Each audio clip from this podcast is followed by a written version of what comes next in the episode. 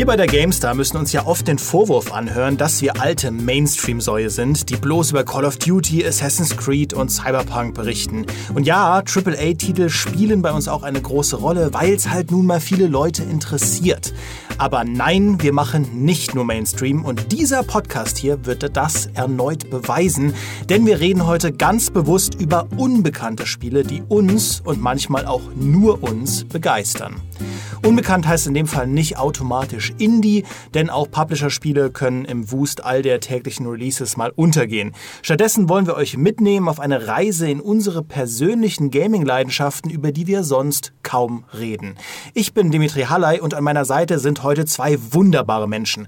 Zum einen eine Redakteurin, die sich unbekanntes skurriles Spiel auf den Rücken tätowieren lassen könnte, weil sie privat wahrscheinlich mehr unbekannte als bekannte Titel konsumiert, die GamePro-Kollegin Ann-Kathrin Kuhls. Hallo!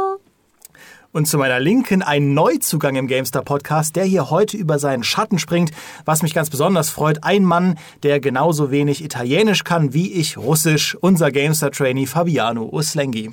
Hi, das bin ich. Und weil du ja jetzt äh, zum ersten Mal im Podcast bist, das stimmt, ne? Du kannst äh, kein Italienisch. Ja, ist gut, dass du damit direkt anfängst und mich hier vor der ganzen Welt bloßstellst. Aber ja, ich, ich habe einen sehr italienisch klingenden Namen.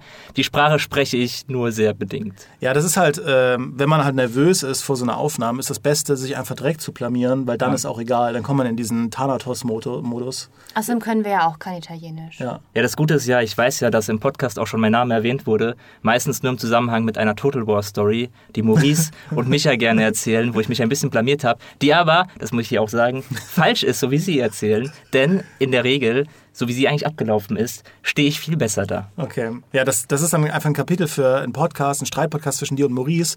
Denn du bist ja auch so ein bisschen bei mir so, das klingt jetzt so ein bisschen menschenhandelsmäßig, aber so ein bisschen mein Geheimprojekt, weil du hast die gleichen Interessen wie Maurice. Das heißt, wir können dich langfristig als gegen Maurice aufbauen und du kannst endlich seine Schreckensherrschaft im GameStar Podcast beenden. Der Anti-Maurice, ich werde mein Bestes geben.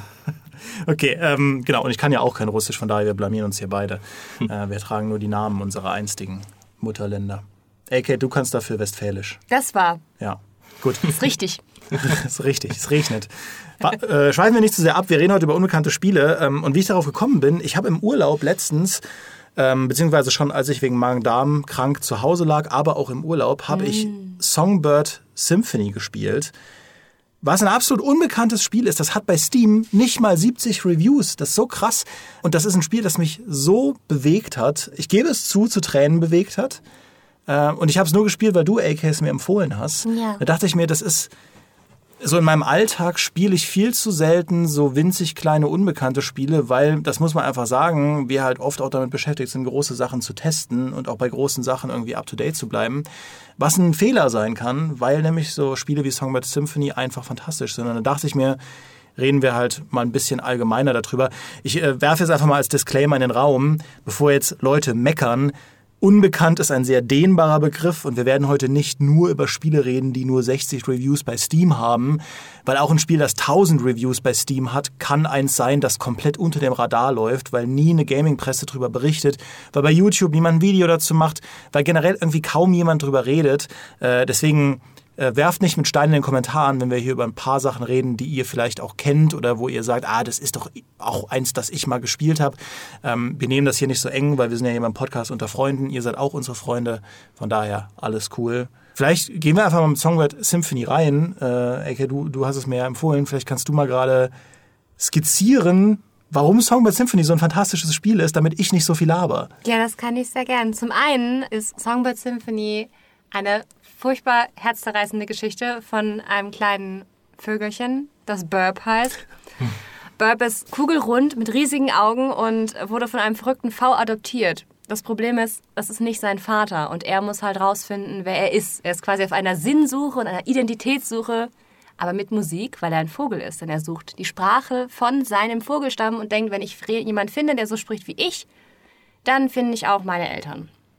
Und das hört sich jetzt ein bisschen nach, ja, nach hässlichem Endline an. Ist auch ein bisschen so. Aber die ganze Prämisse von dem Spiel spielt halt in die Spielwelt mit rein, weil alles irgendwie liebenswert ist, aber gleichzeitig ist es halt auch ein Rhythmusspiel, das kackschwer wird, was äh, ein Kontrast ist, der mir sehr gut gefällt. Also die Boss-Battles sind tatsächlich Rhythmusspiele gegen andere. Und man bekommt immer mehr Noten, weil Bird immer mehr, ach Burp, immer mehr, äh, immer mehr neue Sprachen lernt und hat am Ende sechs Tasten, die man alle gleichzeitig koordinieren muss. Und Rhythmusspiele werden ja gerne mal belächelt, aber das nicht zum Lachen. Burp meint ernst und äh, alle anderen auch. Also da stimmt für mich sehr viel bei dem Spiel. Also die, die Musik ist toll, der, der Soundtrack, das Thema von ihm, das, das bleibt einem einfach ewig im Kopf. Ich habe es jetzt auch schon wieder im Kopf, weil ich es mir gerade auch aufgeschrieben habe für unsere Liste. Die Figuren sind drollig. Es gibt böse Magpies mit Hip-Hopper-Ketten, weil sie Gangster sind. Es gibt ähm, ja Burp selber, der, von dem ich noch nicht sage, was er ist. Es gibt Faultiere, es gibt Froschprinzen und das alles spielt halt so was kunterbuntem, aber auch Glücklichem zusammen. Also wenn man irgendwie ein anstrengendes Wochenende hat oder eine anstrengende Woche, dann kann man sich einfach da hinsetzen, das spielen und dann geht es einem besser. Und bei Kunterbunt und Glücklich werden jetzt sehr viele unserer Hardcore-Gamester-Fans aus, ausschalten wollen, weil es halt kein Shooter und kein Strategiespiel und kein Rollenspiel ist. Ja, die Maurice-Fraktion. Aber ich werfe da ein, ich bin auch normalerweise jemand, der nie Rhythmusspiele spielt. Das war das erste, was ich je gespielt habe. Aber alles, was du sagst, stimmt. Das ist im Prinzip ein, ein interaktiver Disney-Film für mich gewesen, wie damals ein König der Löwen. Und äh, wie damals bei der Szene mit Scar und äh, äh, Simbas Vater, habe ich auch da in einigen Szenen gedacht, so, boah, ich, also das ist so herzzerreißend. Also selbst wenn man mit Rhythmusspiel nichts anfangen kann, und ich habe wirklich alles da verkackt, was man verkacken kann, weil es sau schwierig war, das ist eine tolle Geschichte, die man so an zwei, drei Abenden wunderbar spielen kann. Also ich kann das nur unterstreichen.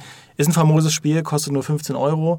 Äh, wird wahrscheinlich, weil es einfach wenige Leute kaufen, gerade bei Steam in irgendwie zehn Tagen runtergesetzt sein.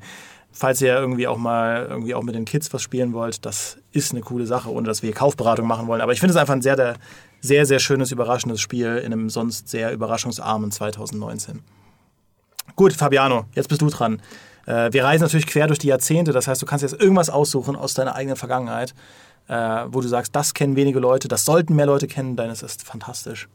Ja, ich würde direkt ein Spiel nehmen, das gar nicht mal so alt ist, das mir aber sehr am Herzen liegt, wo ich mich auch für ein bisschen bei den 100 besten Rollenspielen für eingesetzt habe, was leider nicht mehr dann ganz gereicht hat. Und das ist äh, Pyre von Supergiant Games. Die meisten könnten das, Entwicklerstudio vielleicht von Bastion kennen, was glaube ich, so der bekannteste Titel ist. Ein, ein Action, Rollenspiel, Adventure, der, der vor allem mit seinem, mit seinem Erzähler und seiner Musik sehr viel Aufmerksamkeit generiert hat. Aber Pyre, das ich selber sehr, sehr viel mehr mag, ist so ein bisschen unter dem Radar geflogen, habe ich das Gefühl. Es gibt schon Leute, die kennen das. So, wenn ich den Leuten einfach davon erzähle, dann fällt ihnen, da fällt der Groschen meistens.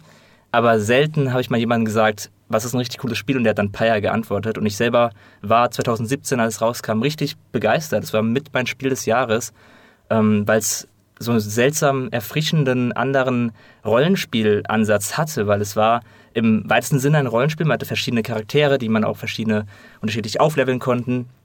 Aber man hat halt nicht gekämpft im eigentlichen Sinne, sondern man war eine Gruppe von Outlaws, die verbannt wurde in einen, in einen Bereich dieser Welt, der für die Gefangenen vorgesehen war. Aber es gab eine Möglichkeit, aus diesem Bereich wieder rauszukommen. Und dafür muss man an den sogenannten äh, Pyre teilnehmen. Das ist ein, eine Sportform fast schon, ein, eine Spielform. Und diese Verbrecher, die in dieser Welt als Verbrecher gebrandmarkt sind, rotten sich dann zusammen, gründen Mannschaften und treten dann gegen andere Mannschaften an. Und jeder hofft, am Ende mit seiner Mannschaft dieses Gefängnis verlassen zu dürfen. Und das ist ganz hervorragend, denn es bringt halt eine Art Sportkomponente in diesen Rollenspiel ähm, Mantel.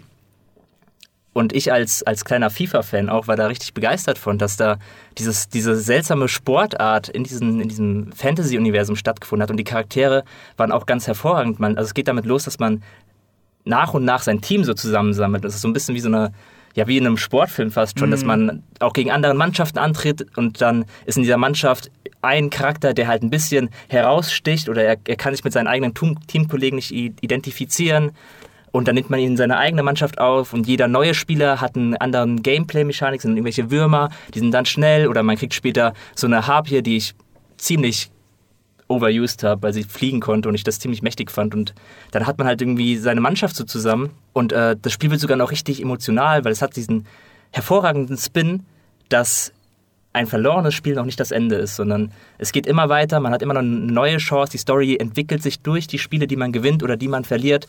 Und am Ende muss man ziemlich knackige Entscheidungen treffen und auch manchen seiner eigenen Charakteren, seiner Teammitgliedern das Herz brechen. Und es hat mich sehr berührt und war sehr intensiv, ähm, eben mit dem Wissen, dass, dass manchmal muss man eben Opfer bringen.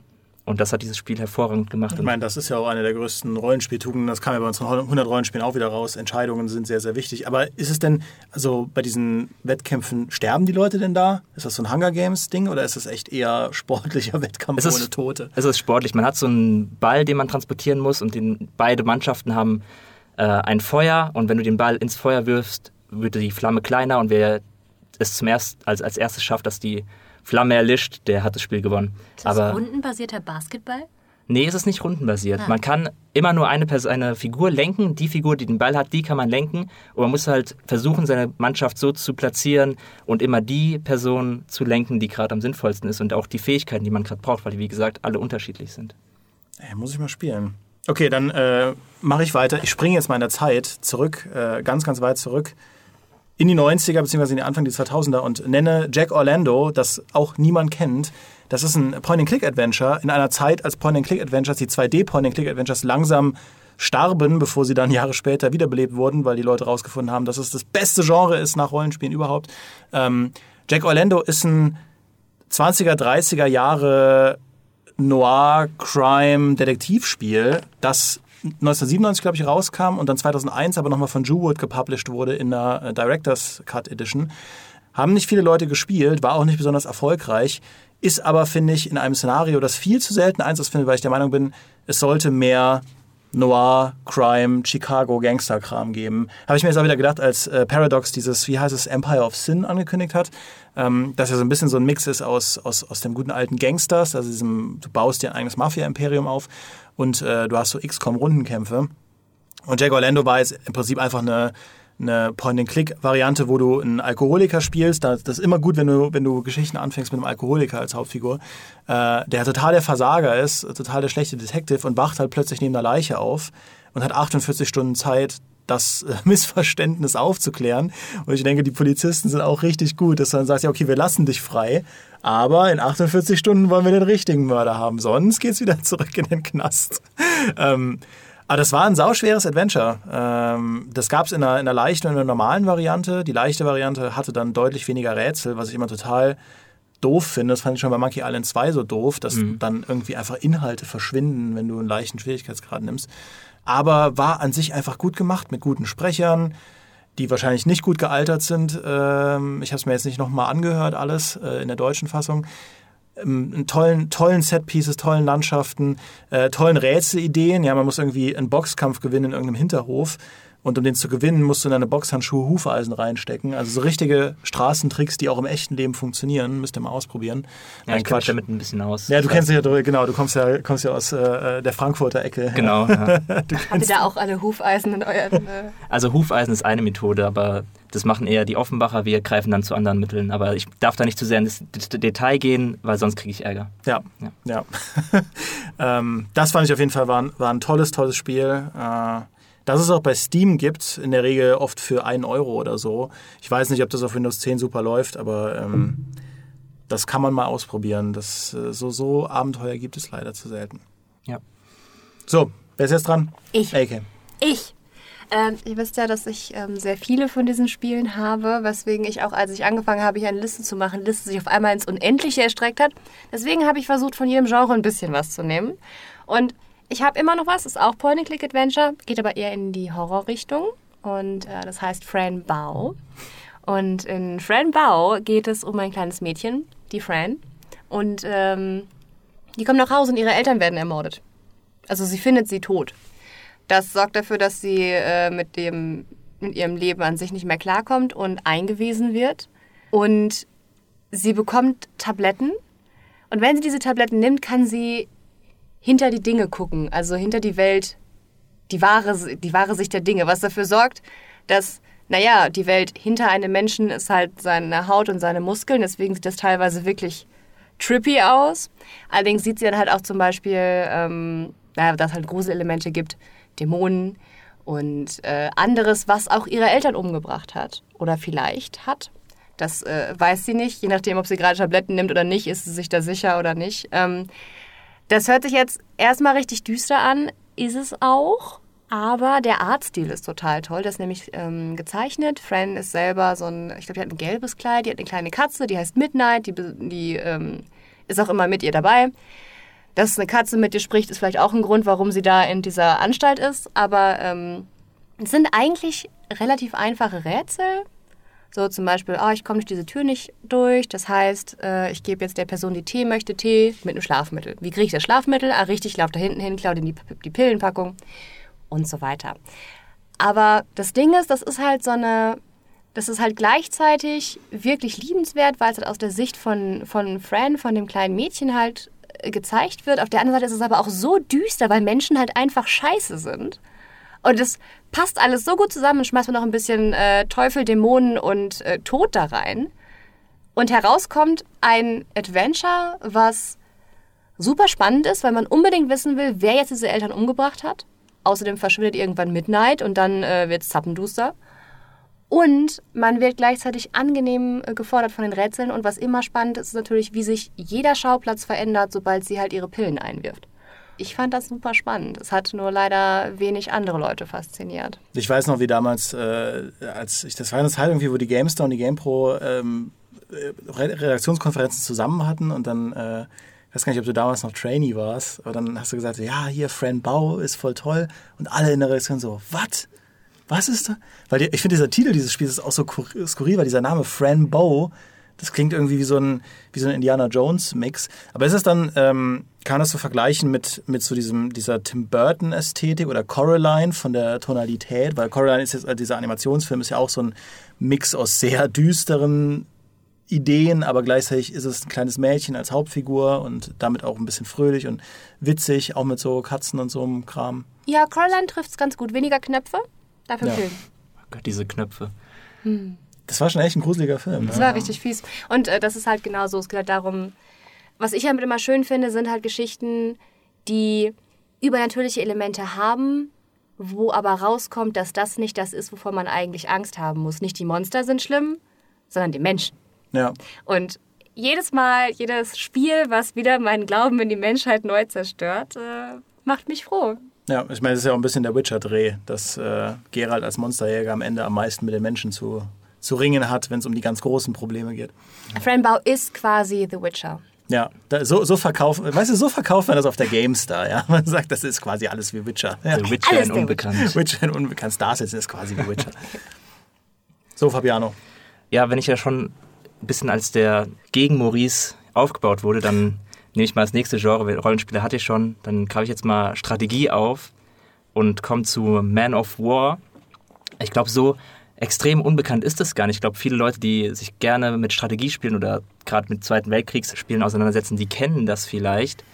Aber mein Eindruck ist immer, es steht einfach hinten an vor anderen Spielen, namentlich Company of Heroes, dass meiner Meinung nach das äh, unterlegene von beiden Spielen ist. Denn Man of War ist halt einfach, was die Komplexität angeht und die Darstellung des Krieges und ähm, die Strategie und in allen Belangen meiner Meinung nach Company of Heroes überlegen. Denn man kann in diesem Spiel so gut wie alles kontrollieren. Man kann, man hat nicht nur eine ganze Unit, die man nach vorne schickt, sondern man kann jeden einzelnen Soldaten auswählen. Im Zweifelsfall kann man sogar, sogar wenn man sieht, okay, ich habe nichts mehr, nur noch diesen einen Soldaten und da kommt ein Tigerpanzer angerollt, dann hat man noch eine Chance, wenn man es irgendwie schafft, mit diesem einen Soldaten, den man dann persönlich kontrolliert, sich an den Panzer anzuschleichen und dann eine Panzerabwehrgranate und dann wird dieser Mann einfach zum Helden. Dann kann man ihn sogar irgendwie angucken und sieht, da heißt dann irgendwie Fritz Peter, wenn er irgendwie mit, ähm, für die Achsenmächte gekämpft hat, dann, dann fühlt man sich so richtig in diesen Soldaten hineinversetzt. Man hat so eine kleine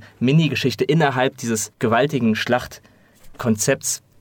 Und das ist großartig. Man kann so viele kleine Details, so viele Sachen, so viele Schalter drehen. Man kann praktisch ein Soldat fällt und man kann hinlaufen, man hat selber keine Munition mehr. Man sagt diesem einen Soldaten, nimm die Munition von dem auf, nimm das Medipack, äh, heil unseren Sanitäter, der gerade gefallen ist und so weiter. Da kann man so viele kleine Aufgaben verteilen und so viele Detailänderungen vornehmen, dass es äh, hervorragend ist, meiner Meinung nach. Ähm, es gab dann auch Assault Squad 2, was auch mhm. ähm, ein sehr gutes Spiel war und es kam ja auch kurz nach äh, Company of Heroes 2 Und ähm, ja, das ist einfach für mich so dieses Spiel, wo ich glaube, dass da weniger Leute dran denken, wenn man über Zweite Weltkriegsstrategie redet, ähm, dass ich das mal erwähnen wollte, dass, dass Man of War ein, ein sehr komplexes, sehr spannendes, sehr gut gemachtes äh, Strategiespiel ist, Echtzeitstrategie, die mir sehr gut gefällt. Wollte ich nämlich gerade nochmal äh, konkretisieren. Ist das, äh, ist das denn wirklich so ein, so ein hardcoreiges Weltkriegsspiel? Oder, weil ich bin, ich, also ich blicke auf dieses Genre und ich sehe halt ein Company of Heroes, was ich relativ einsteigerfreundlich finde, als jemand, der sehr schlecht ist in Strategiespielen. Und dann sehe ich sehr viele von diesen Spielen, wie jetzt auch hier das äh, Steel Division, Steel Division was, ja. was äh, der Johannes Rohe und der Maurice und so gerade die ganze Zeit spielen, was halt ein Biest von einem Ding ist. Mhm. Ja, und ähm, ich suche da immer nach irgendwie einem coolen Weg, oder dann einem coolen Spiel, das so ein bisschen mehr ist als Company of Heroes, wenn es auch so um Kampagne und so weiter geht, von der, vom Anspruch, aber ein bisschen weniger als diese ultra harten Dinger. Ja, was auch der Alex Beck, äh, der äh, unser äh, Medienproduzent, der ja auch seinen wunderbaren Kanal der Hobbygeneral betreibt, der spielt ja auch dieses Combat Mission und so regelmäßig, diese ultra Hardcore Sachen.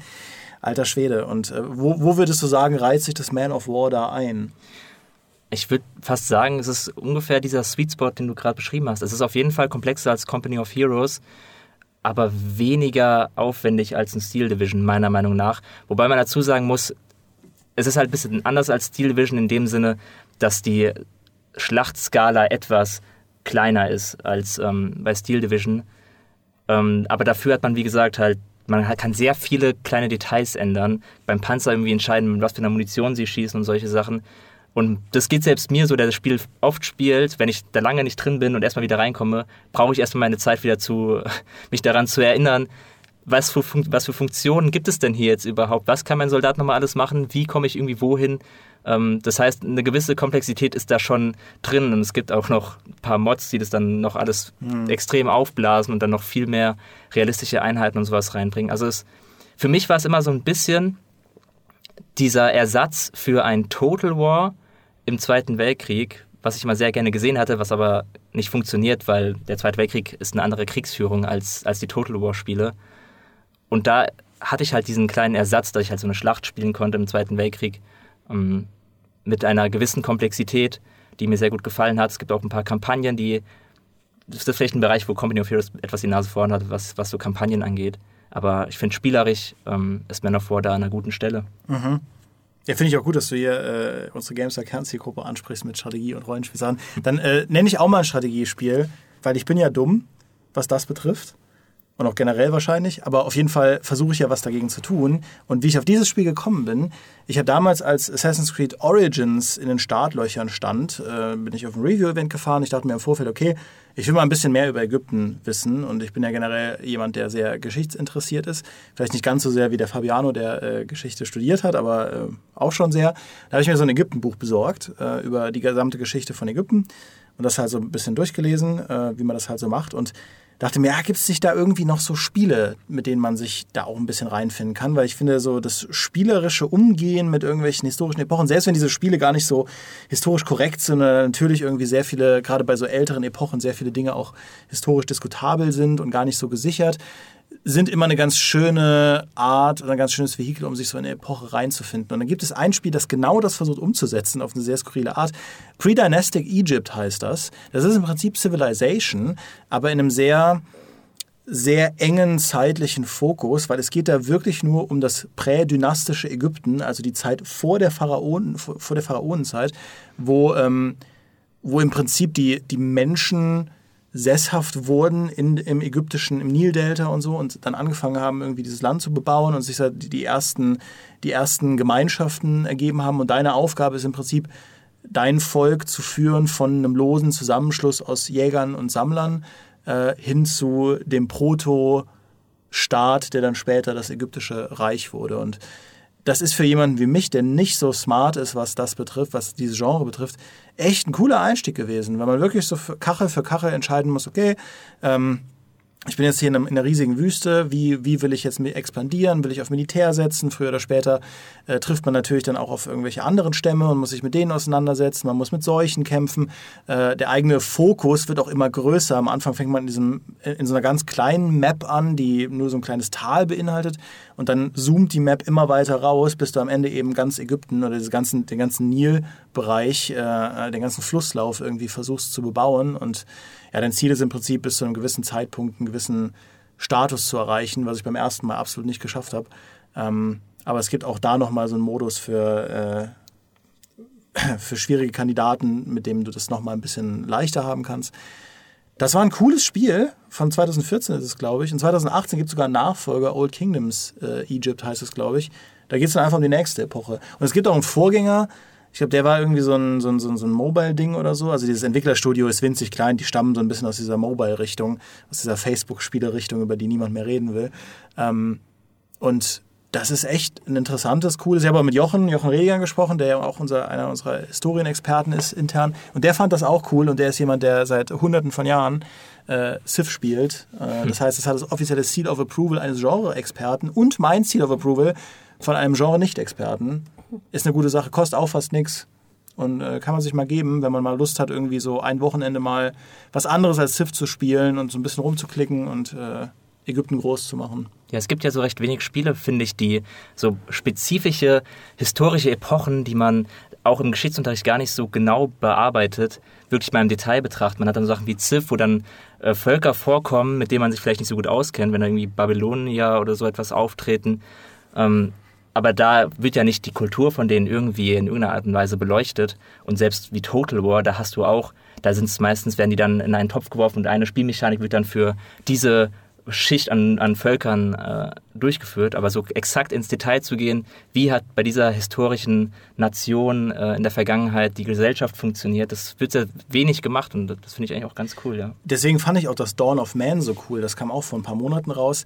Habe ich jetzt nicht mit reingenommen, weil das eigentlich relativ bekannt geworden ist dann, weil da, das ist ja im Prinzip ein, ein Steinzeit, sagen wir mal, Steinzeit banished, ja, nicht ganz so komplex wie banished, aber ähm, da musst du im, im, Prinzip nur in der Steinzeit versuchen, deinen kleinen äh, Jägern und Sammlern irgendwie eine Zukunft zu sichern. Ich finde so Spiele cool. Also ich finde das echt cool. Als jemand, der sich so für die einzelnen Epochen interessiert, ich habe auch damals bei äh, Empire Earth mir die Maps immer so eingestellt, dass die Leute nie übers Mittelalter hinaus hm. dürfen, hm. um dieses Gefühl zu haben, dass man innerhalb von einer Epoche spielt, weil das sonst schnell so, so chaotisch wird. Was, übrigens was, was mich an Civ auch immer stört, dass das so schnell durch die Epochen rusht. Hm. Ähm, ich weiß, das kann man sich justieren, aber ne, ähm, ich also mag das Marathon, gerne irgendwie, ja. Ja, ich mag das halt gerne so im, im, im Querschnitt und nicht unbedingt im Längsschnitt, weil im Längsschnitt finde ich, ach, da wird oft so viel überschlagen an Technologien.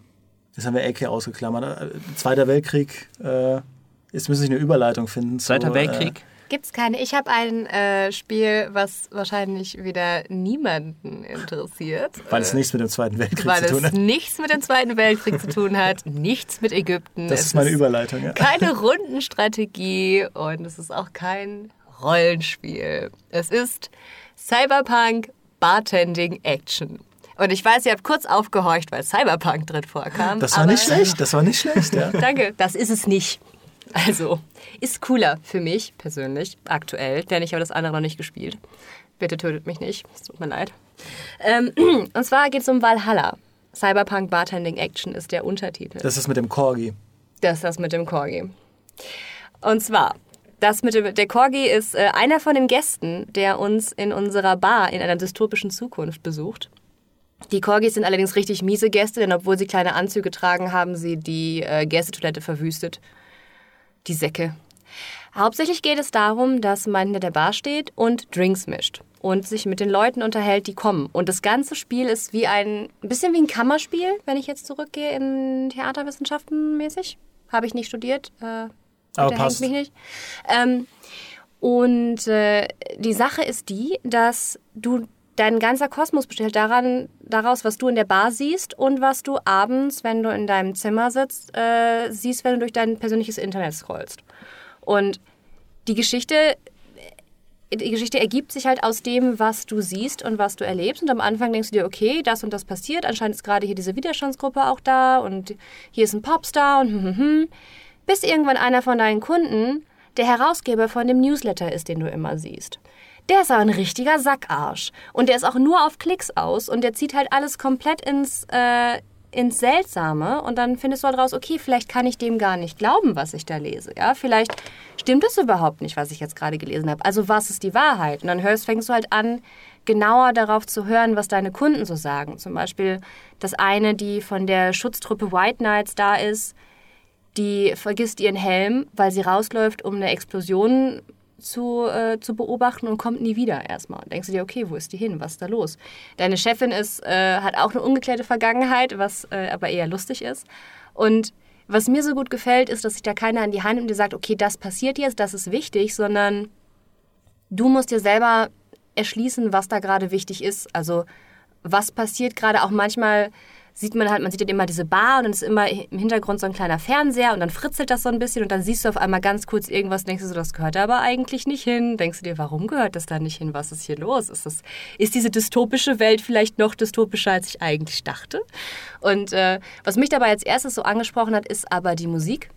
Ähm, weil die so Future Jazz mäßig ist, was ich total cool finde. Man kann sich nämlich auch, wenn man ja die Bar führt, seinen eigenen Soundtrack zusammenstellen. Das heißt, man entscheidet selber, was man wann hört. Man muss sich merken, was die Kunden für Drinks haben wollen. Man muss sich merken, ähm, wie die am besten haben wollen. Und manchmal muss man auch versuchen zu erraten, was die haben wollen. Also wie ein richtiger Barkeeper quasi auch. Wenn man gut ist, erzählen die Geschichten weiter. Wenn man schlecht ist, nicht. Hast auch kein Geld für die Miete, ähm, ist dann irgendwann bitter. Aber ich finde das ganze Spiel halt so das hat halt was gehabt, das habe ich bis dahin noch nicht so richtig gesehen. Also demnächst kommt was raus, das heißt Coffee Talk, das ist so ähnlich, nur halt mit einem Kaffee. Duh. Aber äh, das ist halt so cool, weil das alles hat. Das hat, äh, das hat Corgis, das hat aber auch Schiebes. Und die Schiebes, die tragen Hawaii-Hemden, aber die sind netter. Es ist also Shiba Inu ist auch eine, eine Hunderasse und auch die ist dort. Und äh, es gibt aber auch zum Beispiel, was ich total spannend finde, ähm, da, da gibt es auch Androiden und die Androiden haben menschliche, äh, menschliche Züge und werden alle als zwölfjährige Kinder gestartet und müssen irgendwann eine Prüfung machen, dass sie quasi einen älteren Körper haben dürfen. Und dann gibt es aber eine, und das ist jetzt richtig fies, die hat absichtlich ihren Kinderkörper behalten, ihren Zwölfjährigen, weil sie nämlich äh, sich in der Horizontalen ihr Geld verdient und ihre Kunden ihr da einfach mehr Geld für zahlen. Wow. Oh. Und du hast halt zwischendurch diese Dinger, wo du merkst, diese Welt ist total verkorkst. Da ist irgendwas, läuft da richtig schief, dass sowas in Ordnung ist. Und äh, das gibt einen ganz, es hat einen ganz bösen, bösen Humor, aber ich finde es total spannend. Die Musik ist klasse und die Optik spricht mich auch sehr an. Okay, aber dann, dann schelte mich nicht für mein Unwissen. Aber warum in dieser düsteren Welt, warum tragen da Corgis Anzüge? Damit sie ordentlich aussehen, wenn sie in die Bar gehen.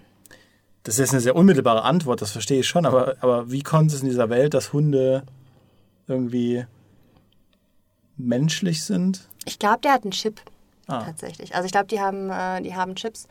Ich bin mir nicht mehr ganz sicher, weil du siehst nur am Anfang ist halt dein, dein Kollege nicht da, weil der die ganzen, den ganzen Tag dieses Bad sauber macht. Die kommen aber hinterher nochmal und ich glaube, irgendeiner hat auch mal eine Bombe. Ich bin mir nicht mehr ganz sicher. Sie sind auf jeden Fall äh, in der Lage, menschlich zu denken, das weiß ich noch. Ja, ich meine, also der Fernseher, wenn ich es spielen würde, würde ich es auch nicht groß hinterfragen, weil wenn ein Hund halt im Anzug in der Bar sitzt. Der sah ist, so schnieker aus. Ja, ich finde, das ist eine Prämisse, die kann man auch gut akzeptieren. Ja. ja. Ich glaube, ich spiele auch wenig Spiele mit Hunden, habe ich so das Gefühl. Oder zumindest mit, wenig mit Hunden, die die Anzüge tragen. Es gibt zu wenig Spiele mit Hunden, die Anzüge tragen, das ist richtig. Ja, meistens gibt es ja nur Hundebegleiter und selbst bei denen kann es manchmal, wie bei Kingdom Come, ein Jahr dauern, bis die, bis die per DLC nachgeliefert werden. Aber gut, so ist es. Das erinnert mich ein bisschen dieses äh, Cocktails-Mixen an Card Life. Äh, wer den Podcast schon lange hört, wird mich da sicher mal drüber äh, jubeln gehört haben. Das ist auch so ein Indie-Spiel. Das kam, glaube ich, 2013 raus, 2012 ähm, das hat nämlich eine ähnliche Prämisse wie mit dem Cocktails mixen. Da bist du einfach irgendein Zeitungshändler in den USA, der äh, ein Einwanderer ist aus der Ukraine oder aus irgendeinem aus irgendeinem ehemaligen Oststaat, Ostblockstaat, der da als einfacher Straßenhändler sein Glück sucht in den Vereinigten Staaten. Und der, der Catch daran ist, das ganze Spiel ist halt in Schwarz-Weiß und was, was du da erleben sollst. Also das Spiel will keinen Spaß machen, sondern du sollst im Prinzip die Rolle oder dieses, was für eine trostlose Existenz das ist, das sollst du halt selbst spüren. Das haben die sehr cool gemacht, weil du, wenn du deinen Zeitungsstand betreibst, musst du halt eintippen, was du tust. Das heißt, wenn du morgens dann deine Zeitung angeliefert bekommst, die du später verkaufen willst, du musst natürlich super früh aufstehen, dann musst du eintippen, äh, Kabel durchschneiden, Zeitungen einräumen, Stand irgendwie aufmachen und so weiter und so fort. Und das sind super monotone Sachen, die du immer wieder eintippen musst. Und das memorierst du dann in deinem Kopf natürlich, während du es machst. Und das gibt dir so ein Gefühl von, boah, ist das anstrengend, boah, ist das träge. Und auch wenn du die Zeitungen verkaufst, wenn du keine automatische Kasse hast, musst du immer im Kopf ausrechnen, was die andere Person an Wechselgeld bekommt.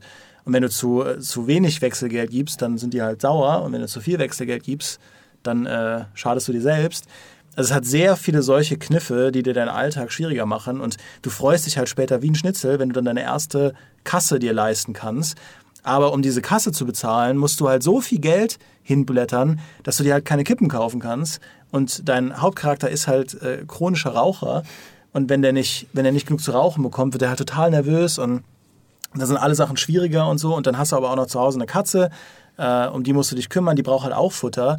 Und gleichzeitig erzählt es aber auch wie so ein Point-and-Click-Adventure eine eigene Geschichte und dann ist die Katze plötzlich weg und der, du merkst halt, diesem Typen bricht die ganze Welt zusammen und weil du diese trostlose Existenz, und das ist halt der Verbindung auch zu AKs äh, Friend Bau, weil auch da eine Katze verschwindet, äh, diese ganze Existenz dreht sich halt um so wenige schöne Dinge. Und diese Katze, die du abends, wenn du abends nach Hause kommst und begrüßt die und die ist immer fröhlich und die ist das Einzige, was du im Leben hast, wenn die dann plötzlich weg ist, merkst du, jetzt habe ich nur noch doofe Sachen, mit denen ich mich auseinandersetzen muss. Äh, und Cardlife, also die, die, das Spiel ist kostenlos. Es gibt eine 5-Euro-Fassung und in dieser 5-Euro-Fassung hast du auch noch ein paar andere Leben von anderen Figuren. Ähm, ist ein famoses Spiel, über das äh, sehr wenige Menschen geredet haben. Äh, geht halt auch sehr in diese Richtung Experimental-Game. Ähm, aber sowas, sowas finde ich auch sehr cool. Das klingt auch so ein bisschen in Richtung Papers, Please. Mm, genau. Wenn ja. man halt einfach, das Spielkonzept ist im Prinzip, man geht einer Arbeit nach, aber die auf eine Art und Weise durchgeführt wird, dass man halt anfängt, sich selber Fragen zu stellen über das Spiel, über Orte in unserer Welt, in der das wirklich so ist. Ähm, das finde ich auch sehr faszinierend, ja. Ja, da sieht man eben, dass Spiele nicht Spaß machen müssen, um irgendwie interessante Inhalte zu vermitteln. Ähm, und auch sehr bissig politisch Kritik üben können. Auch wenn große Publisher das nicht glauben wollen, ja. Ja gut, wir hatten sehr viele düstere Themen ähm, mit Zweiter Weltkrieg und AK die, die Menschheit hasst. Ähm, Immer. Ich, ich glaube, ich nehme mal was etwas bunteres als nächstes. Champions Online, sagt das hier irgendjemand was? Äh, ist es nicht so ein, das ist ein, dieses Superhelden-Dingsbums. Genau, es ist ein Superhelden-MMO und das ist eine sehr seltsame Wahl von mir, denn die Leute kennen mich da draußen noch nicht, aber ich bin zwar ein Rollenspiel-Fan, aber MMOs äh, sind nicht so mein Ding. Wahrscheinlich ist es auch wieder das, das Maurice-Gehen. Singleplayer, let's go und Multiplayer ist dann doch eher, hm, wird schwer. Aber das ist das einzige MMO in meiner gesamten Spielerkarriere, das ich über 150 Stunden lang gespielt habe, dass ich auf, wo ich aufs Max-Level mich getrieben habe. Und ich weiß bis heute nicht genau, wieso gerade dieses Spiel. Es ist halt, man spielt einen Superhelden, aber man hat halt so große Auswahlmöglichkeiten, wie man seinen Held gestalten will. Man kann ihn selber ja, zusammenstellen, seine Superkräfte aussuchen und man kann dadurch die Stadt fliegen. Ja, ich glaube, es ist immer so ein bisschen ein kleiner Wunsch von mir einfach gewesen, meinen eigenen Superheld in einem Videospiel darzustellen. Nicht Spider-Man sein, nicht Batman sein, die ja ähm, alle sehr gute Spiele haben, sondern selber entscheiden, wie sieht dieser Held aus, was macht ihn aus, was sind seine Kräfte und den dann auszuleben. Ich bin dann sogar teilweise äh, bin ich ein paar Längen gegangen, die das Spiel eigentlich gar nicht von einem erwartet hat, dass ich, man konnte verschiedene Kostümsets erstellen und ich habe meinen Held so gestaltet, weil es in den Comics ja auch oft so ist, dass sie für besondere Umstände besondere Kostüme haben. Das war in dem Spiel nicht notwendig, aber ich habe es trotzdem gemacht. Mein Held war dann irgendwie, hat er so äh, Luftkanister auf dem Rücken gehabt, weil es gab da so eine Unterwasserwelt, äh, was ohnehin schwer war, weil mein, mein Charakter war ein äh, Feuerbändiger im Prinzip, der Feuer schießen konnte. Und da habe ich dann sogar, als ich unter Wasser war, die Farbe angepasst, damit es mehr aussieht, als wieder Unterwasserfeuer schießen. Und da bin ich so richtig reingegangen. Ich habe ihm eine, eine, zweite Identität zugelegt. Ich habe ihm äh, ein Kostüm angefertigt, das im Prinzip nichts anderes war als so sieht er aus, wenn er kein Kostüm anhat. Und habe diesen Charakter da 150 Stunden lang in diesem Spiel ausgespielt, dass das, glaube ich, nicht so viele kennen, das nicht oft erwähnt wird, wenn man über, wenn man über MMOs redet. Das glaube ich auch äh, objektiv gar nicht so gut war. Ich, ich habe mal geguckt, bevor wir hier reingegangen sind. Äh, Gamestar.de hat, das, hat dem Spiel damals eine 71 gegeben, getestet von einem ominösen Michael Graf. Ähm, Also so herausragend war es offenbar nicht, aber es war das einzige MMO Stand jetzt, in dem ich wirklich so viel Zeit verbracht hat, dass es mich begeistert hat für so lange Zeit. Einfach weil es diese Prämisse hatte mit den Superhelden, dass ich da selber entscheiden konnte. Und, das war noch das Wichtigste, man konnte ja seinen eigenen äh, Nemesis erstellen. Mhm. Man konnte ja nicht nur seinen eigenen Helden, sondern man konnte selber sagen, diese Person ist mein Nemesis. Und dann habe ich nicht nur, plötzlich hatte ich keine Gelegenheit, nur für meinen Helden eine Vorgeschichte auszudenken, sondern ich habe dann auch überlegt, wer ist mein Nemesis. Und so funktioniert er und so steht er zu meinem Helden in Bezug. Und es hat mich so lange ähm, begeistert, hat mir so lange Spaß gemacht, dass ich das ja immer wieder gern dran zurückdenke. Also mittlerweile spiele ich es nicht mehr oft. Es ist auch mittlerweile Free-to-Play und ich glaube, wenn ich es jetzt nochmal einlegen würde oder im Prinzip einfach starten würde, ähm, wäre ich ein bisschen abgeschreckt. Aber damals, 2009, als es rauskam, war ich da richtig drin und hatte echt Spaß mit. Ja. Ich glaube, DC hat ja sogar äh, so ein eigenes MMO hochgezogen, wie DC Universe Online mhm. oder irgendwie sowas, wo sie, wo sie auch versucht haben, so die Idee umzusetzen. Es gab ja so ein paar von diesen Superhelden-MMOs. Ich weiß gar nicht, also ich habe eins im Kopf, irgendwie was dann, also da gab es irgendwas so City of Heroes, City of Villains oder so. Ähm, das hat auch so eine Idee. Ich weiß gar nicht, ob das das gleiche ist. Oder das waren die gleichen Entwickler. Okay, ah, okay. Ja gut, das, das erklärt Aber ähm, ich fand diese Idee auch immer ganz interessant. Bin aber selbst auch jemand, der eher nicht so in MMOs Zeit verliert, weil ich zu viel Respekt habe. Aber okay, du hast doch auch so ein super unbekanntes MMO gespielt, oder? Ja, äh, das hatte aber, das war eher Fantasy. Es hieß äh, Free War. Und äh, das war aber wirklich oldschool. Also das hatte keine 3D-Grafik, sondern ähm, das ist rein textbasiert gewesen. Also man hatte unten, äh, unten rechts eine Art äh, X- und Y-Achse und Felder, auf die man klicken konnte. Man konnte immer ein Feld weiter. Und dann hat sich der Bildschirm verändert. Da stand, du stehst auf einem Feld. Links von dir siehst du das und das. Rechts von dir das und das. Es ist auch ein Killer-Schwertigel vor dir. Und dann konntest du überlegen, angreifen, flüchten. Und ähm, das Spannende daran war halt, dass man die natürlich bekämpfen konnte. Man konnte aber auch halt im Chat mit den Leuten reden, die halt auf dem Feld waren. Dann gab es einen Weltchat, dann gab es äh, einen Chat für einen Clan. Und ich habe da so viel Zeit rein investiert. Das war so cool, weil es gab auch Kriege und so. Und man musste sich aber halt einfach unheimlich viel dazu denken, weil man natürlich nur diese kleine Itembeschreibung hatte. Dafür konnte man sich aber auch seine eigenen Items bauen. Also ich hatte meine eigenen Waffen. Äh, ich hatte damals, glaube ich, ich war 14, muss ich dazu sagen. Äh, kleine Vorwarnung. Ich hatte zum Beispiel tödliche Puschel. Ähm, ich war sehr stark. Und das Ding ist, es ist halt richtig bitter, wenn du zu Tode gepuschelt wirst von jemandem, der Nudel heißt, mit Nicknamen. Als ob das einen Unterschied machen würde, dass du damals 14 wärst. Wenn du das Spiel heute spielen würdest zum ersten Mal, hättest du auch einen Puschel. Ja, aber er wäre vielleicht stacheliger. Mit etwas weniger Glauben als die, an die Menschheit. Ja, das sowieso. Vielleicht wäre es halt ein sehr, sehr trauriger Puschel. Aber ein, ein misanthropischer Puschel vielleicht. Nee, das war, das war super. Ähm, vor allen Dingen, weil man sich halt viel ja, so eine übergreifende Handlung gab es ja nicht. Also es ist jetzt nicht so irgendwie so, okay, hier ist der Lich King und ihr müsst ihn fertig machen, sondern hier ist eine Welt, viel Erfolg. Also mein Papa war auch äh, in dem Spiel, der war auch in meinem Clan und der war zum Beispiel mehr so ein Händler und ich war einfach random und äh, dann gab es welche, die waren eher Krieger und so und das war, das war echt cool. Es war schade, dass ähm, meine Mama hat dann nicht so viel Verständnis für gehabt, die dann immer unser PC-Passwort geändert und dann durfte ich nicht mehr spielen. Und dann konnte ich halt irgendwann nicht mehr spielen. Das war auch eine fiese Taktik, einfach das Passwort ändern. Ja. Ja. ja. Ich weiß. Habe ich auch irgendwie jetzt bei Twitter gesehen, so hat Netflix äh, so einen Joke gemacht, von wegen, wenn du mal wieder Kontakt zu deinen Freunden haben willst, ändere einfach heimlich dein Netflix-Passwort. Weil dann all die Leute, die deinen Netflix-Account leechen, dich wieder anschreiben. So bringt man auch eine Familie wieder zusammen. einfach Passwörter ändern. Wow. Okay, dann wandern wir mal weiter durch die Genres, weil ich habe noch einen äh, Kandidaten äh, aus dem Stealth-Shooter-Genre, den kaum jemand kennt, Death to Spies. Das ist im Prinzip, und da sind wir wieder im Zweiten Weltkrieg, ja, ein Hitman im Zweiten Weltkrieg. Ähm, ich glaube, es war der Zweite, ja, es war der Zweite Weltkrieg, äh, wo du einen Spion spielst, der hinter feindlichen Linien Aufgaben erledigen muss. Und das hat im Prinzip auch das, was die Hitman-Serie ausmacht. Das sieht auch sehr ähnlich aus und war wahrscheinlich in einer sehr ähnlichen Engine. Ähm, und da, da, du bist im Prinzip dann da unterwegs und äh, kannst entscheiden, ob du irgendwie ähm, Wachen von hinten erledigst und deren Klamotten klaust oder ob du dich einfach irgendwo durch, durchschleichen willst.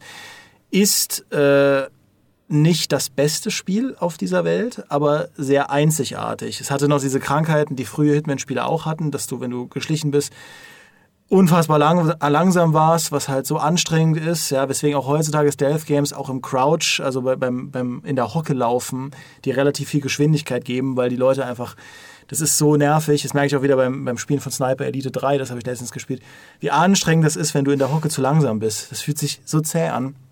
Vor allem, wenn die Patrouille, die vor dir langläuft, viel schneller ist als du und du dann die ganze Zeit wechseln musst zwischen Hocke und Laufen, Hocke und Laufen, Hocke und Laufen wie so ein Affe. Ähm, aber Death to Spice war, war deswegen auch ein interessantes Spiel. Es hatte sehr, sehr riesige Maps, viel größer als bei Hitman. Es hatte auch Fahrzeuge, also du konntest auch auf der Map rumfahren. Und so unglaublich viele Gegner, dass du, wenn du wirklich da mal entdeckt wurdest, du warst geliefert. Ja, bei Hitman kannst du immer noch sagen, okay, ich nutze die doofe KI und verschanze mich in irgendeinem Klo und dann laufen die alle schnurgerade da rein in meine Schrotflinte. Das ist dann nicht eine schöne Art, Hitman zu spielen, aber es funktioniert. Die KI in Death to Spice war wahrscheinlich noch blöder, aber dadurch, dass es so viele Gegner gab, irgendwann ist deine Schrotflinte halt auch leer. Das heißt, da hat diese Taktik nicht funktioniert. Ähm, und es hat, das Spiel hat sich mehr bemüht, auch einen Mix herzustellen, dass du nicht immer nur mit Verkleidung unterwegs bist, sondern auch häufiger mal im Gebüsch schleichen musst, auf offener Straße schleichen musst und so. Hatte auch einen Nachfolger und hat, glaube ich, vor einer Weile so einen inoffiziellen Nachfolger bekommen, der auch sehr schlecht war. Diese Spiele haben es leider nie aus der Mittelmäßigkeit rausgeschafft. Ähm, aber ich mochte sie trotzdem sehr, weil ich das Schleichgenre sehr schätze und auch äh, dankbar bin für jedes Schleichspiel, das mal Dinge anders probiert, weil ohne diesen Ansatz hätten wir auch nie sowas wie ein Kommandos bekommen, dass ich gesagt habe, ey, probieren wir mal Stealth Games aus der Draufsicht. Ähm, ja, das war eine, war eine coole Sache. Äh, wird es wahrscheinlich nie einen Nachfolger geben, weil nicht mal Hitman sich noch besonders super geil verkauft, aber ey, Schleichgames. Ich glaube daran, dass irgendwann wieder die äh, große Renaissance der Stealth Games kommt. Äh, und wenn, wenn die kommt, dann machen wir wieder einen Podcast dazu. So, können wir wieder aus dem Zweiten Weltkrieg rauskommen? Äh, ja, ich möchte gerne noch einen Tipp anbringen. Und äh, den bringe ich jetzt an, wissend, dass wir hier eigentlich in einem GameStar-Podcast sind, ich aber von der GamePro bin. Ja, wechsel ruhig die Plattform. ja. Äh, übrigens, Story Twist, alle Spiele, die ich bis jetzt vorgestellt habe, habe ich auf der Switch oder der Playstation gespielt. Ich habe nämlich äh, gar keinen PC zu Hause. Konsolenredakteur. Ähm, was ich eigentlich sagen wollte, ich wollte euch Fire Emblem Three Houses ans Herz legen. Wahrscheinlich habt ihr davon gehört, aber weil es hier eine PC-Plattform ist, habt ihr wahrscheinlich Fire Emblem Three Houses nicht gespielt, denn es ist auf der Switch. Und deswegen habe ich beschlossen, ich werde jetzt einfach diesen Podcast nutzen, um die Trommel zu rühren für die Switch und Fire Emblem Three Houses. Denn es ist Rundenstrategie. Es ist nicht der Zweite Weltkrieg. Es ist ein ganz anderer Krieg, aber es ist großartig, weil ähm, es nicht nur Rundenstrategie ist, sondern auch Sozialsimulation und mir gefällt das ganz furchtbar doll. Ja, es ist im Prinzip Game of Thrones, äh, aber in, in einem Hogwarts-Szenario. Ähm, also das ist auch, also das kann gut sein, dass Fire Emblem Three Houses Ende 2019 das beste Spiel ist, was ich dieses Jahr gespielt habe. Ich habe Ja. das jetzt in meinem Urlaub durchgespielt. Ähm, es hat ja dann durchaus auch für Wellen geschlagen, deswegen würde ich mal plattformübergreifend nicht von einem unbekannten Spieltreffen äh, sprechen, aber es stimmt, Fire Emblem hat ja auch sehr viele Jahrzehnte ein absolutes Schattendasein ge gefristet, auch auf, äh, auf Konsolen. Ähm, dieses Spiel ist so unglaublich gut und als jemand, der alle Fire Emblems, fast alle von, wie viel sind es mittlerweile, 16 Fire Emblems gespielt hat, selbst die ganz, ganz, ganz, ganz alten, das ist eins der besten. Äh, ich gehöre zu denen, die die Fire Emblems der letzten Jahre nicht mehr so toll fanden, weil die, die Gespräche, also das, das Herzstück von Fire Emblem, das ist ja ein Mix aus Strategie und Rollenspiel.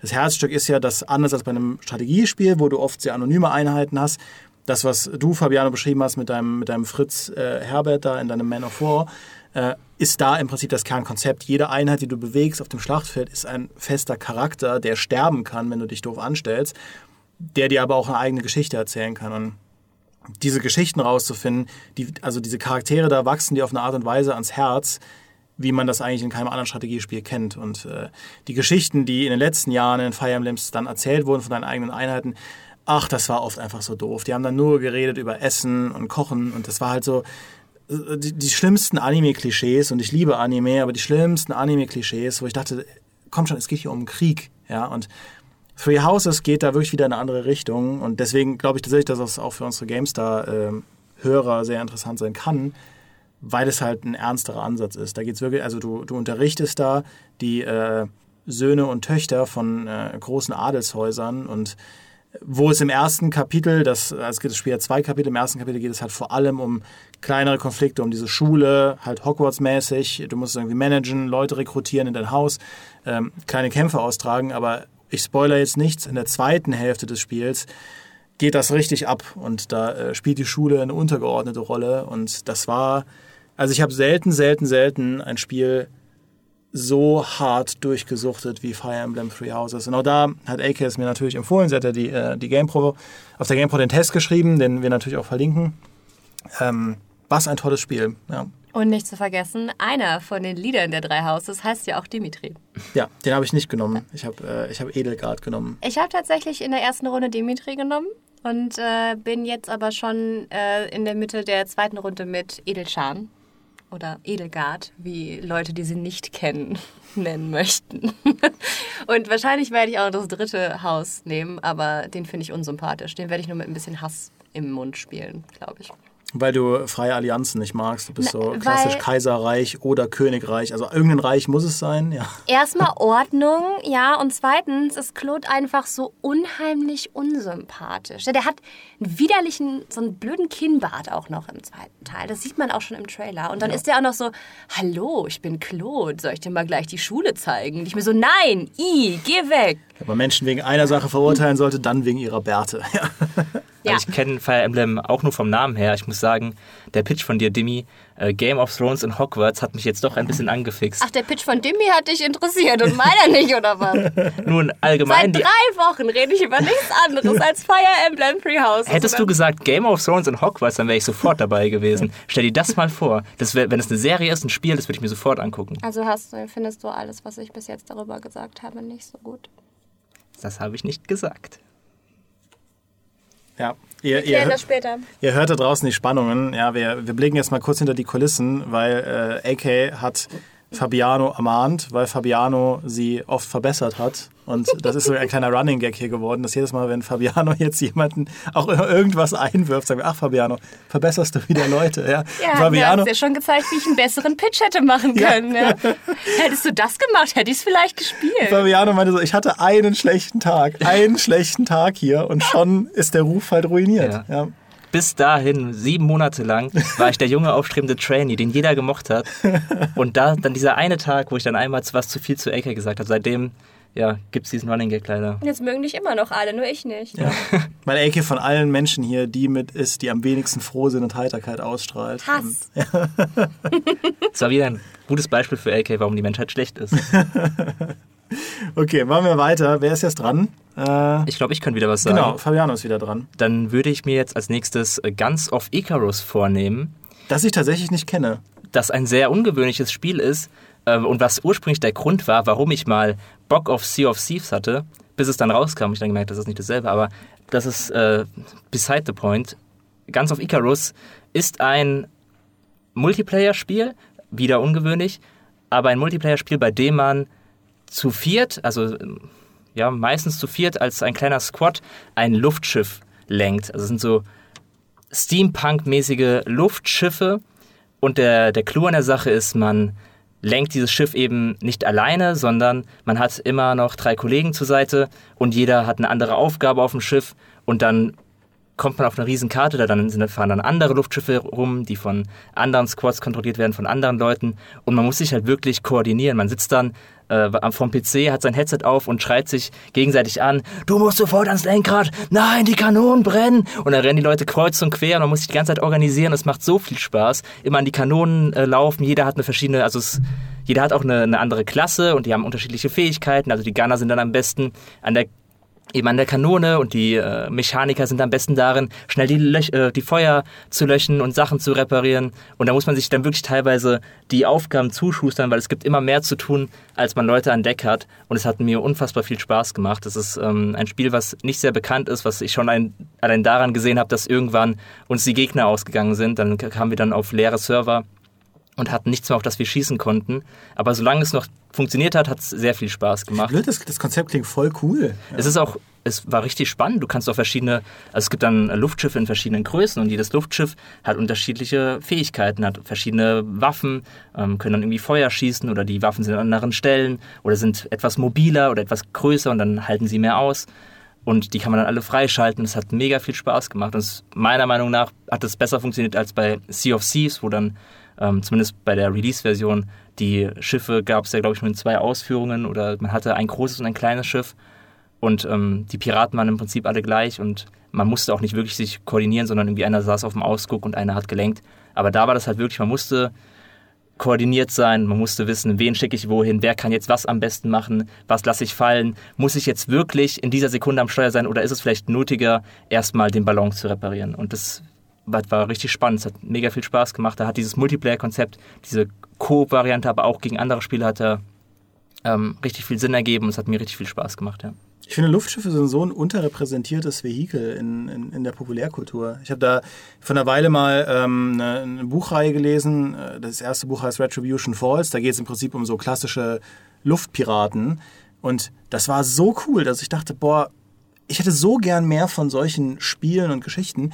Aber wenn du das googelst, irgendwie ähm, Air, Airship, was auch immer man dann halt sucht, ähm, das ist echt schwer, da coole Sachen zu finden. Und, das sind ja auch so ziemlich die unpraktischsten Dinger, die du dir aussuchen kannst. Also wenn du halt irgendwie Krieg hast oder so und dann kommt dir so ein riesen Ding entgegen, sieht das vielleicht cool aus, aber dann kommt da mal einer, ballert da rein und dann explodiert es halt und dann war's das. Also dann hast du so ein cooles Schiff, baust da zwei Monate dran in deiner Werft, dann ist Schluss. Ja, muss ja. Ich meine, äh, oft ist es ja so, dass es dann in so, in so Rollenspielen eingesetzt wird, wo die Leute dann auch gar nicht gegen, zurückschießen können. Ja. Weil sie, die, zum Beispiel Final Fantasy ist ja eine Serie, die das seit, seit Ewigkeiten macht und da irgendwie Final Fantasy 4 da startest du ja auch als Diener des dunklen Imperiums, als so ein Soldat, der dann auf so einem Luftschiff ist und, und, und quasi zur Mission fliegt. Ich fand, das war so ein cooler Auftakt. Bei Nino Kuni 2 gibt es auch eins. Ja.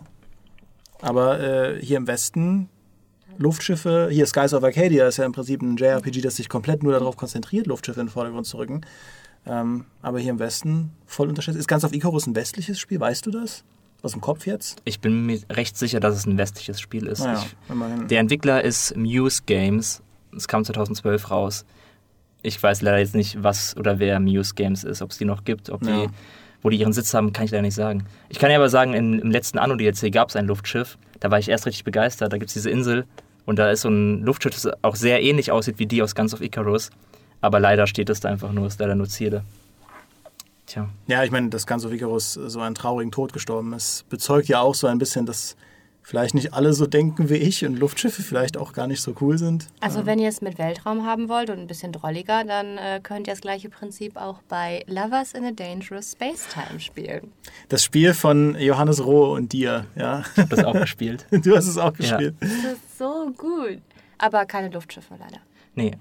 Aber da ist es ja so, dass man die Aufgaben, die man dann, obwohl, nee, stimmt, man ist sogar so in seiner kleinen Kugel drin und kann da wirklich rumlaufen. Ja, stimmt. Ich dachte gerade, ich hatte irgendwie im Kopf, man lenkt nur die Kanonen, aber nee, man, man muss da wirklich rumlaufen und ja, stimmt, das war ein sehr ähnliches Konzept, halt aus einer anderen Perspektive. Ganz of Icarus war ja, ist ja 3D und das ist so ein äh, 2D aber ja, stimmt. Das ist hey, ein sehr müsst, guter. Jetzt müsst ihr den Pitch schon ein bisschen konkreter machen. Ja? Jetzt wollen die Leute auch wissen, was Lovers in a Dangerous Space Time ist. Lovers in a Dangerous Space Time ist ein neonbuntes Co-op-Adventure, in dem man mit mindestens zwei Personen durch verschiedene Level reist. Und zwar ist man eine Gruppe von Häschenastronauten in einem kunterbunten Raumschiff. Und das Ding ist, dieses Raumschiff hat verschiedene Steuerungsoptionen. Es gibt ähm, Raketen und Laser, man muss aber auch steuern und es gibt den Antrieb. Und all das muss gleichzeitig koordiniert werden. Und das sind in diesem, innerhalb von diesem Raumschiff, die meistens kugelrund sind, müssen dann diese Häschenastronauten hin und her hüpfen und sich koordinieren und gucken, was man machen will. Wenn ein Feind kommt, ja, es ist wichtig, den abzuschießen. Man sollte aber vielleicht auch einen Antrieb haben und vielleicht auch steuern, damit man halt nicht gegen einen Felsen rennt, fährt, hast. Und äh, das Ding ist, es ist so ein bisschen wie Overcooked. Man muss sich halt schon koordinieren, man muss miteinander sprechen und man wird eventuell auch wahnsinnig, wenn der andere halt eine andere Idee hat und einfach was anderes macht. Ich weiß nicht, ähm, ob euch klar ist, was für große Dickköpfe sowohl Johannes Rohr als auch ich sind. Ähm, Mir ist es klar. Ja. und als wir das zusammen gespielt haben, hätte es fast Tote gegeben, aber es war wirklich, wirklich lustig. Und äh, dazu kommt halt ein super abgespaceter Soundtrack. Alles ist knallbunt äh, und es wird vor allen Dingen kackschwer hinterher und das ist super. Was vor allem toll ist bei Lovers of a Dangerous Space Time, aufgrund der Perspektive kann man das anders als Guns of Icarus im gleichen Raum spielen, weil man sieht es ja aus 2D und man sieht nur diese Kugel und ähm, man muss sich ja einfach nur 2D da rumbewegen. Das heißt, man sitzt nebeneinander auf demselben Sofa und kann sich dann praktisch direkt anscheißen, was äh, hervorragend ist.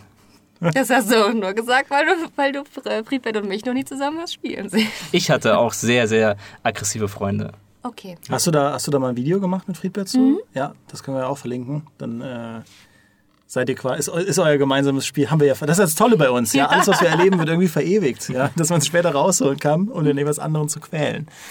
Gut, dann machen wir jetzt noch eine schnelle Runde, würde ich sagen. Äh, und dann sind wir mit der Zeit rum. Wie gesagt, es gibt halt äh, hunderte Spiele, die man hier nehmen könnte, aber äh, wir geben euch jetzt hier nur einen kurzen Ausschnitt durch möglichst viele Genres. Ich finde es auch gut, wie viel wir geschafft haben. Mit Maurice wären wir wahrscheinlich nicht über die ersten drei gekommen, weil wir uns so verquatscht hätten. Hm. Ähm, ihr seid da sehr viel disziplinierter, das finde ich, find ich gut. Auch wenn ich Maurice vermisse. Ähm, aber Maurice hat heute frei. Ja, wer tut das nicht? Ja. Ähm, war das jetzt so ein bisschen feindselig gegen Maurice? Ja, Nein, wer tut das nicht? Ja, ich nämlich. Da ist es. Da wird schon wieder mir das Wort im Mund herumgedreht. genau. Ähm, Ecke hat ja schon irgendwie, als wir hier reingekommen sind und äh, im Vorgespräch hat sie schon gesagt, du wirst bestimmt wieder über Hype the Time Quest reden, ja? Hype the Time Quest, das äh, beste Playmobil-Spiel, was wenig heißt, weil es, glaube ich, nur drei gab. Ähm, eins der ersten Spiele von Patrice Desilets, der später Assassin's Creed gemacht hat. Ich werde das jetzt nicht nochmal in aller Breite äh, erzählen, weil ich es garantiert schon mal in irgendeinem Podcast erzählt habe, dass es eins der besten Action-Adventures ist, die ich je gespielt habe. Eine tolle Geschichte erzählt, eine tolle Fantasy-Welt aufbaut, eine Proto-Open-World Ende der 90er aufgebaut hat, äh, zu einer Zeit, wo man das noch nicht oft gesehen hat unheimlich coole Ideen, unheimlich coole Charaktere. Man reist mit einem Ritter durch vier verschiedene Epochen, um seine eigene Freundin in der Zukunft zu retten und so. Es ist ganz, ganz toll und man kann auf Drachen reiten. Ein fantastisches Spiel. Ich werde es nur jetzt nicht nochmal in aller Breite hier äh, pitchen. Stattdessen rede ich noch über, mh, mm, über Blackwell Legacy, Schrägstrich Cathy Rain. Das sind unterschiedliche Spiele die aber sehr ähnlich sind, weil es alles Point-and-Click-Adventures sind. Ich mache heute ein bisschen so die Adventure-Runde. Ähm, die sind recht neu. Neu heißt in den 2010er Jahren entwickelt worden. Blackwell Legacy sind fünf Spiele. Also quasi eine Blackwell-Pentalogie. Und Cathy Rain ist nur ein Spiel, das von der Weile auch kostenlos war bei Steam. Äh, aber die sind alle dauernd im Sale, die kosten fast nichts. Ähm, sind aber sehr, sehr, sehr, sehr coole Geschichten, die man jeweils in zwei, drei Stunden durchspielen kann. Bei den Blackwells geht es im Prinzip um eine äh, junge Frau, die plötzlich einen Gangstergeist bei sich im Wohnzimmer hat äh, und anfängt Geister zu sehen und Murder Mysteries lösen muss. Und äh, alles sieht am Anfang simpel aus, aber am Ende ist alles sehr kompliziert und auch sehr tragisch, ähm, weil es auch um ihre eigene Familiengeschichte geht und sehr viel um Wahnsinn. Und äh, das bleibt aber schon auch an bestimmten Stellen sehr leichtherzig. Ist einfach eine tolle Geschichte. Ich finde Adventures man redet da oft über Rätseldesign und so weiter, aber in erster Linie müssen Adventures tolle Geschichten erzählen und äh, die Blackwell fünf Spiele machen das super. Und Cathy Rain ist ähm, auch eine tolle Geschichte. Da geht es um eine junge äh, Studentin, eine Rebellin, äh, die äh, eine Beerdigung besucht von ihrem eigenen Opa, mit dem sie eigentlich nie geredet hat und nie was zu tun hatte, weil sie halt eine Rebellin ist. Und äh, die wird dann auch verwickelt in ein, ein, ein Murder-Mystery, das Generationen umspannt und auch äh, ins Übernatürliche abdriftet auf eine sehr interessante Art und Weise. Also wer Stephen King mag, kann sich das auch mal geben, weil das hat so ein bisschen was von äh, Stephen Kings Sie, beziehungsweise nee, von Stephen Kings Insomnia eigentlich am meisten. Klare Empfehlung. Äh, damit bin ich durch. Dann mache ich weiter. Ich habe noch zwei Plattformer, Schrägstrich, Run-and-Gun-Shooter oder ein Run-and-Gun-Shooter auf meiner Liste. Ähm, der erste davon ist Heart of Darkness. Das ist ein relativ altes Spiel von 1998, das mir als Kind sehr wichtig war. Es war eines der ersten Spiele, die ich wirklich ähm, ja, richtig gespielt habe, mit der Ambition, es auch wirklich durchzubekommen. Und es geht im Prinzip um einen Jungen, dessen Hund von Schatten entführt wird. Aber da haben wir wieder einen Hund. Ähm, er wird entführt von Schatten und der Junge macht sich auf den Weg, der hat so ein paar absurde Erfindungen in seinem, äh, in, in, seinem Baumhaus und fliegt ihm einfach hinterher und landet dann im Reich der Schatten, im Heart of Darkness. und kämpft sich dadurch mit so einer Laserpistole, die er selber gebaut hat und muss immer gegen solche Schatten kämpfen. Und es wird ähm, ist sehr, sehr cineastisch mit vielen Zwischensequenzen. Es ist wie so ein kleiner, ja, als wenn es das als Film gegeben hätte, den hätte ich den wahrscheinlich auch geguckt als Kind, aber so durfte ich sogar mitspielen, was ein bisschen absurd war in dem Spiel, der, der Junge ist teilweise recht brutale Tode gestorben. Ich bin mir nicht mehr ganz sicher, ab wie vielen Jahren es war, vielleicht sogar ab 16 oder ab 12, weiß ich nicht 100 Prozent, aber er ist von diesen Schattenkreaturen teilweise zerrissen worden. Ähm, das war schon recht heftig, was diesem ganzen Konzept von Junge rettet seinem Hund etwas entgegenstand. Aber ich hatte, ich hatte sehr viel Spaß mit, äh, man konnte wie gesagt, die Gegner mit seinem blauen Laser wegblitzen, was immer sehr viel Spaß gemacht hat. Die Umgebung war auch etwas dynamisch. Teilweise sind, äh, konnte man zum Beispiel, es gab immer so Objekte, die dann Schatten an die Wand geworfen hat und manchmal sind diese Schatten halt lebendig geworden und da muss man immer darauf achten, nicht von den ähm, Schatten plötzlich angegriffen zu werden. Die haben dann einen zum Fall gebracht und man ist abgestürzt. Und später hat man dann noch so Superkräfte bekommen äh, von so einem grünen leuchtenden Stein und dann hat man seine Waffe wieder bekommen. Es war ganz fantastisch. War ja auch so eine, so eine kleine, äh, ja, kein Subgenre, aber so eine, da gab es ja ein paar von diesen interessanten Plattformern, die dieses Thema hatten, du wirst in eine andere Welt geworfen. Another World war ja auch so ein Spiel, das war auf dem Papier ein Plattformer, aber auch sehr, sehr cinematisch aufgemacht und mit sehr interessanten Animationen. Das ist, glaube ich, mhm. schon ein bisschen älter. Oder Flashback fällt mir da auch ein. Äh, und Heart of Darkness, finde ich, war so das grafisch neueste von diesen Spielen. Aber diese hatten alle so eine ähnliche Richtung. Das waren so Plattformer, die ganz, ganz anders waren als ein Super Mario oder ein Sonic, fand ich. Genau. Ähm, ja, das war eins von denen, über das ich gerne noch reden wollte, weil das wahrscheinlich auch ein Spiel ist, das ich glaube, als es rauskam, war es vielleicht nicht mal so unbekannt. Es war irgendwie auch mal in einer Kellogg's-Packung, äh, gab es eine Demo dazu. Ähm, aber heutzutage redet da eigentlich gefühlt niemand mehr drüber. Mhm. Äh, und das andere ist aktueller, das ist äh, Owlboy, Owlboy, hm, über das wahrscheinlich auch AK gleich ein bisschen was sagen kann, indem man den, äh, die stumme Eule Otus spielt. Und es ist ein sehr, sehr schönes, äh, sehr, sehr, sehr schöner Plattformer, optisch sehr ansprechender, etwas pixeligen Look, aber trotzdem noch so, dass es ähm, gezeichnet und hübsch wird, wirkt und erzählt auch eine schöne Geschichte. Ähm, man musste halt, man, man lernt halt mit Autos fliegen und kann sich durch die, um, durch die Gegend bewegen und verschiedene Plattformen ähm, erreichen. Und es hat mir sehr viel Spaß gemacht, als es rauskam. Ähm, ja, das hätte ich noch den Leuten ans Herz gelegt, falls sie mal auf der Suche nach unbekannteren Plattformen sind. Damals bei Allboy habe ich mich als Eulenbeauftragter äh, profiliert, ja. Hahahu. Hahahu, ja. Das, da hast du doch das Video, war das das Testvideo?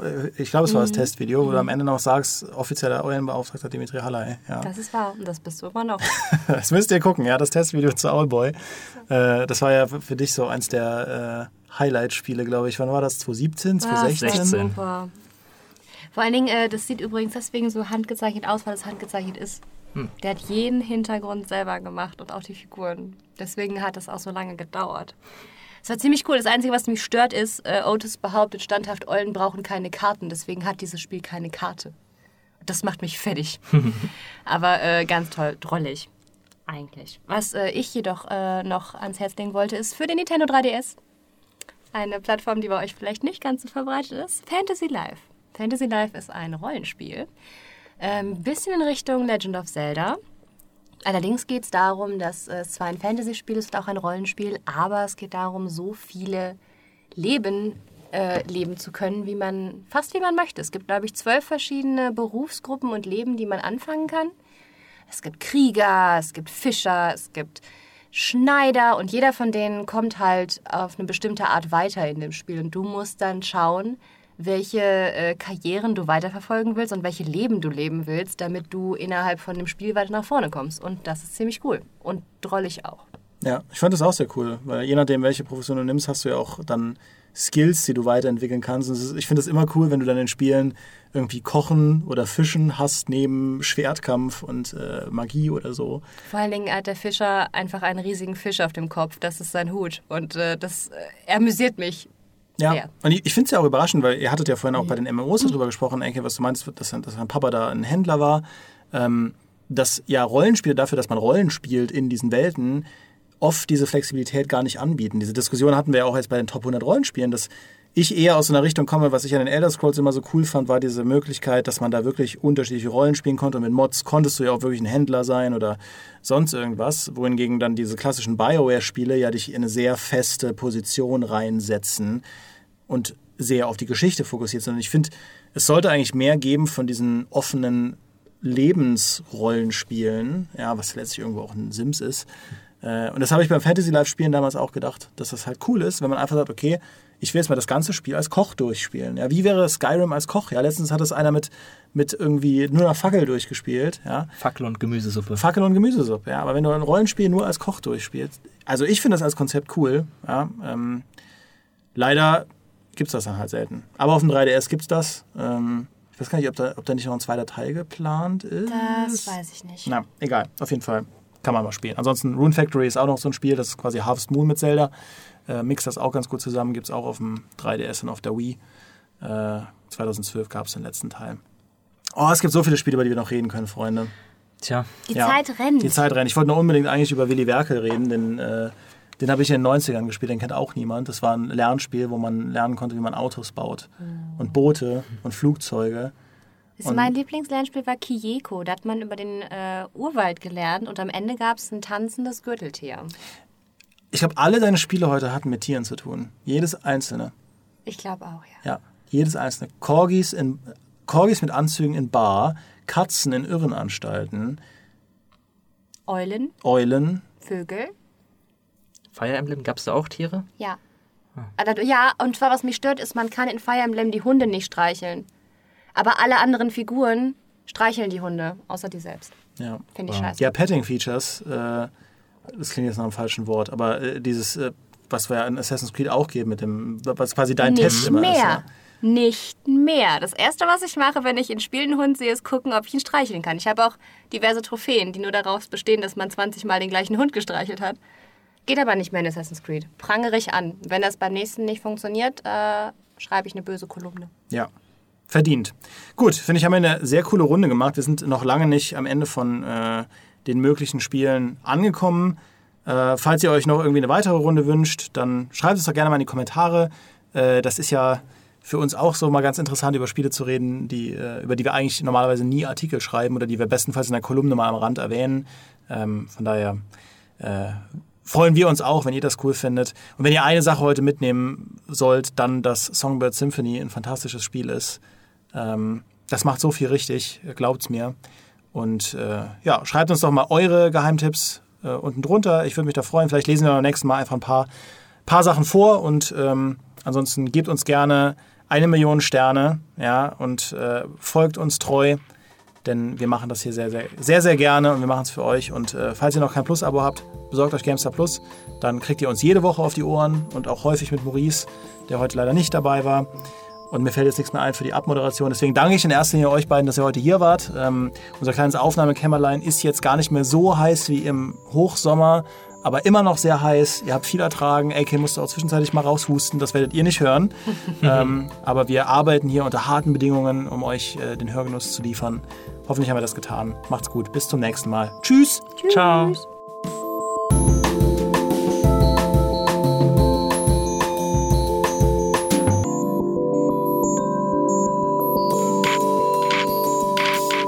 Wir sind quasi alle alte Teile Ja. und Fabiano ist das neue geile Teil. Hier ist niemand alt und verbraucht. Wir sind alle frisch und jung.